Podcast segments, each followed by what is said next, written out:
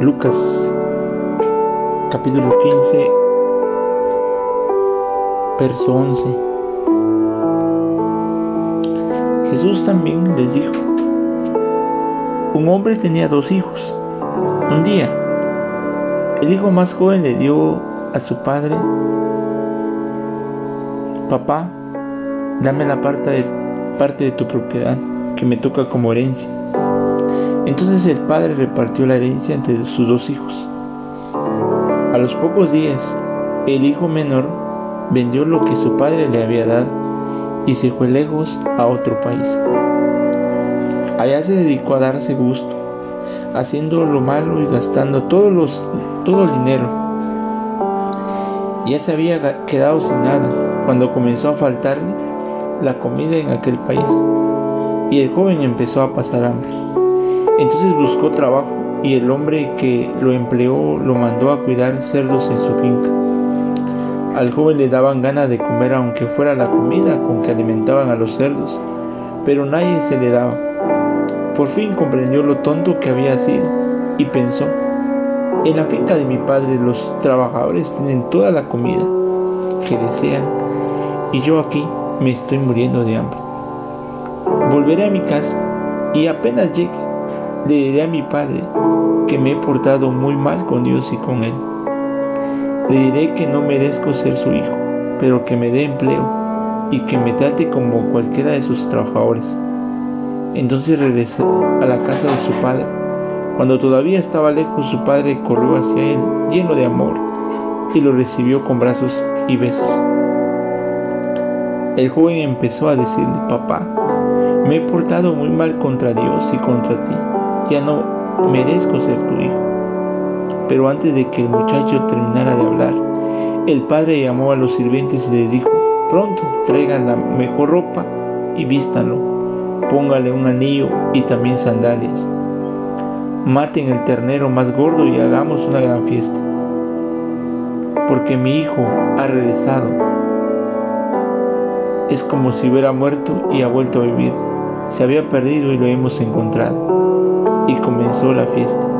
Mientras tanto, el hijo mayor estaba trabajando en el campo. Cuando regresó se acercó a la casa y oyó la música. Y llamó a uno de los sirvientes y le preguntó, ¿qué pasa?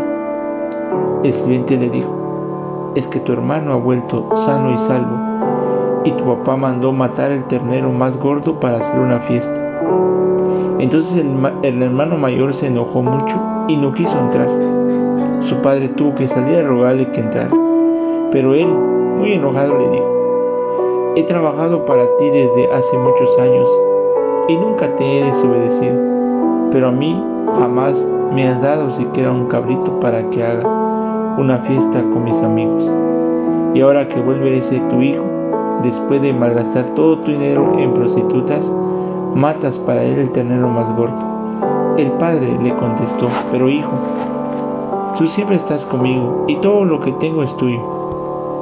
¿Cómo no íbamos a hacer una fiesta y alegrarnos por el regreso de tu hermano? Es como si hubiera muerto, pero ha vuelto a vivir. Como si hubiera perdido, pero lo hemos encontrado.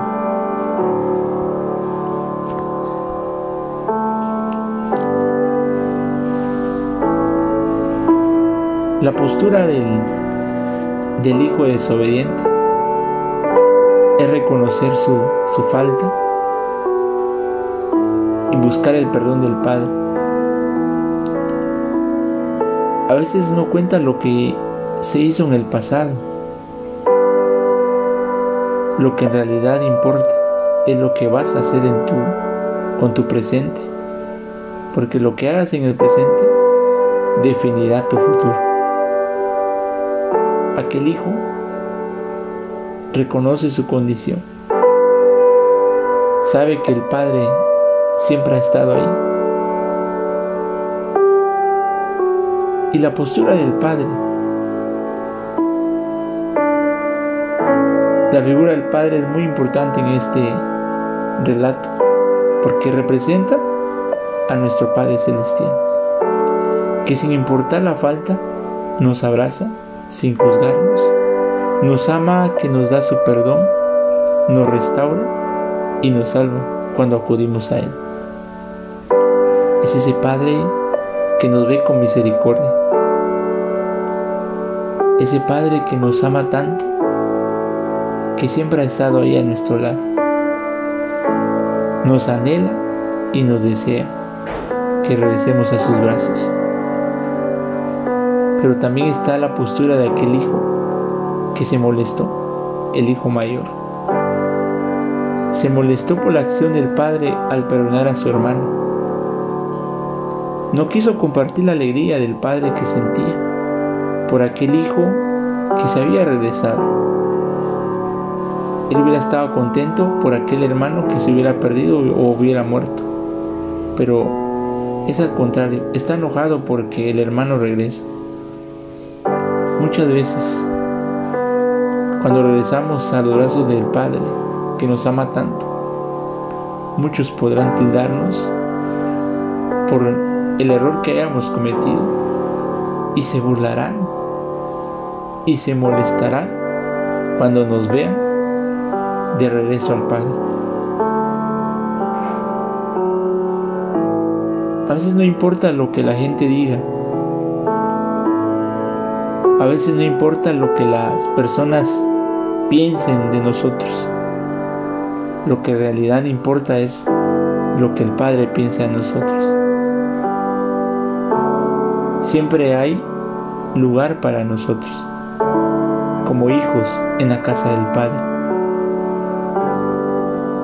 Aquel Padre que siempre ha estado ahí, esperando por aquel hijo que vuelve, por aquel hijo que desobedeció.